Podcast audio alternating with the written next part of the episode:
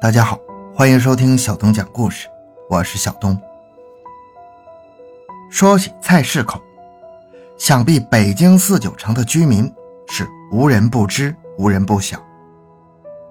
菜市口，听着名字，貌似是个开集市卖菜的地方，但事实上，除了进行这个交易之外，这里还曾经是无数刀下之鬼、人头落地的地方。它曾经是清朝有名的刑场执行点。咱们看电视剧的时候，动不动就说什么把谁推出去午门斩首，而这个地点就是在菜市口这个地方。由此可见，这个从名字上看似是在进行卖菜的生意地方，已经不是仅仅卖菜那么简单了。回到现场，寻找真相。小东讲故事系列专辑由喜马拉雅独家播出，更多精彩，请关注同名微信公众号“小东讲故事”。如今的菜市口车水马龙，一派繁荣的商业景象。每天我们都会看到这里的人们在川流不息的人潮中来来往往，往昔的一切似乎早已经被当下的现代与时尚。慢慢的冲刷着曾经的记忆。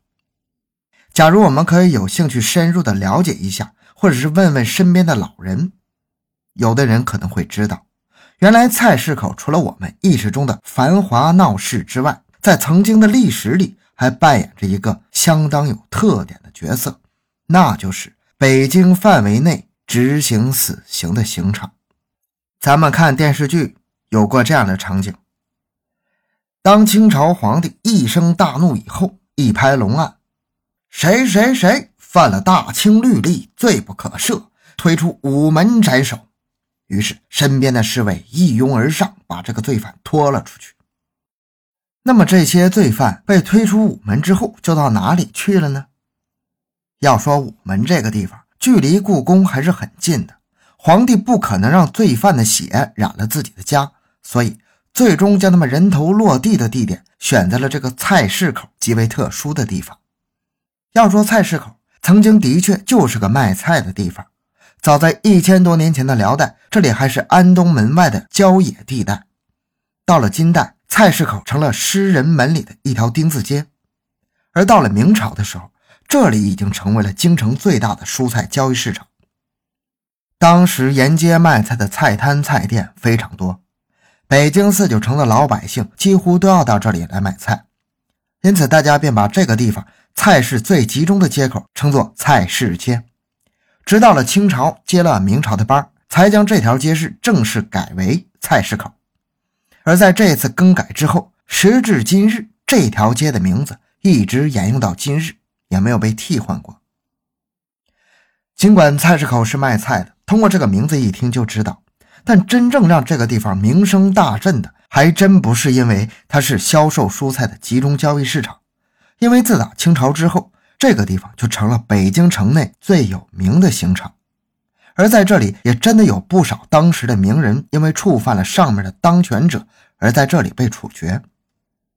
要说以前，明朝的时候，刑场没有定在菜市口。但是，一旦到了清朝，清政府便将这个卖菜的地方变更成了杀人的地方。他们将刑场从明朝时的西四牌楼啊，当时叫做西市，移到了宣武门外的菜市口。听说当年的刑场就设于今天的菜市口大街北侧十字路口附近的地段，这里也是原来宣武区菜市口百货商场的旧址所在地。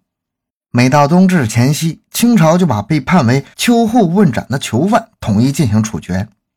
天亮前，他们会把死刑推入到囚车，由卫兵带着将车经宣武门了，走宣外大街，最终拉到菜市口刑场。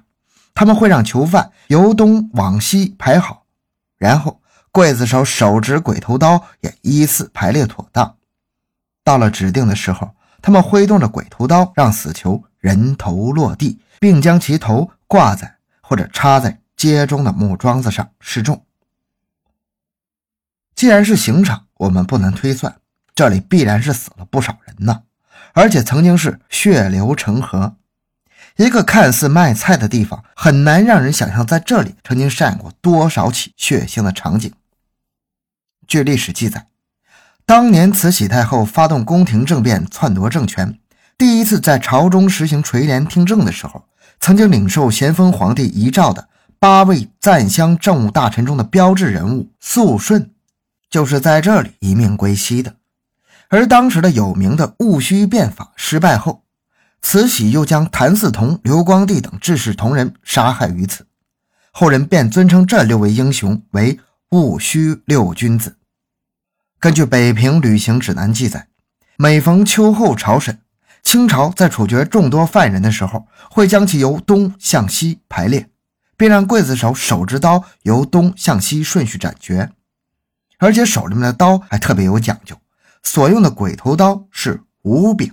凌迟分尸刀是十柄，这些物件现在还在历史博物馆里存放着。旧时，犯人被押出宣武门之后，也就是顺城门，过断头桥，经民事，再送往菜市口法场。老话说，走了这一遭之后，那就不可能有生还的希望了。当犯人被处决以后，尸体会被人运走，但其血迹便会被黄土垫盖上。慢慢的，这个昔日卖菜不杀人的境界，就成了老百姓眼中刑场的代名词。直到一九一一年，随着清王朝的覆灭，菜市口刑场的功用才渐渐淡出人们的意识。经过一代又一代的努力经营，现如今的宣慰大街已经成为了最繁华的商业街和交通枢纽。尽管如此，在很多老人的眼中，菜市口这个地方。肯定是有很多冤魂的，还有些老人说，一到晚上，当年临街的店铺住家都会死守大门，不愿出去。到了深更半夜，菜市口大街上就没有什么人烟了。其主要原因就是担心那些鬼魂不散，给自家找麻烦。传说，早先在菜市口有这么一家裁缝铺子，由于手艺好，生意买卖一直兴隆。在这里年头待久了，城里就没有不知道他这一号的了。但就说有这么一年，眼看是个夏景天，菜市口门外砍死了一个所谓的乱党。当时很多人都在那里看热闹。裁缝知道这回事，忙着招呼生意，也没往别的地方想。必定死的是别人，自己还得活着呀。更何况这件事跟自己也没有什么太大的关系。这个人自己也不认识，有什么好看的呢？可就在当天晚上，当裁缝铺掌柜睡得正香的时候，突然听见屋里有人走动的声音。这时候他心里一惊灵，难不成是闹贼？本来想起身打探个究竟，但转念一想，哎呀，这要是闹贼，就让他闹好了，反正贼图的是钱，自己这屋里一件值钱的东西也没有。要是起来了，反倒没准对自己不利呀。于是仍然假装熟睡，眯缝着眼睛瞅着。眼看黑灯瞎火，这贼在屋子里摸索了一会儿，拿了个什么东西之后，倒也懂事的出门，随手还把门给关好。掌柜一看，虽然闹贼，但平安无事，也没有什么损失，那就接着睡吧。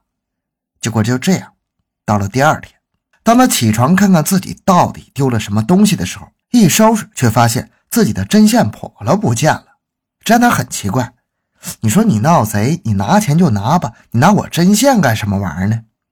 正在他莫名其妙的时候，就听见外头有人喊：“掌柜的，快出来瞧瞧吧！”于是这家掌柜的出门，跟着众人到荒郊一看，脑门子一下子吓出了个冷汗呢。原来昨天那个斩首的人，脑袋和身子已经连在了一起，而且脖子上还有一串细细的线痕。尸首的旁边就扔着裁缝铺的那个针线笸箩。要说这件事在当时并不新鲜，打菜市口斜对个就个鹤年堂，素以刀伤药出名。据当时的民间老话说，每次在刑场行刑完，半夜总有人拍门要买刀伤药，说是太疼，买药要医治。结果到了后来，老北京人就把。到鹤年堂买刀伤药，变成了一句骂人的话了。如今这个老铺已经拆了，但对于菜市口刑场的传闻，仍然还是在四处流传。对于我们这些后世人来说，不能全信，您就听个乐呵。从历史的角度来说，在这个地界上，那肯定是有不少冤魂的，曾经血流满地。一个明明应该是卖青菜的地方，却在往昔承担着这样一个极为血腥的历史，这不禁让我们感慨到历史的神奇呀。为什么清朝要把一个卖菜的地方改为刑场？为什么这里出现了这么多怪异的事情？是人为还是其他呢？恐怕当下的我们也只有无尽猜测的份儿了。它就像一个谜，已经渐渐封存在了北京城历史的烙印里了。好，这期故事讲完了。小东的个人微信号六五七六二六六，感谢大家的收听，咱们下期再见。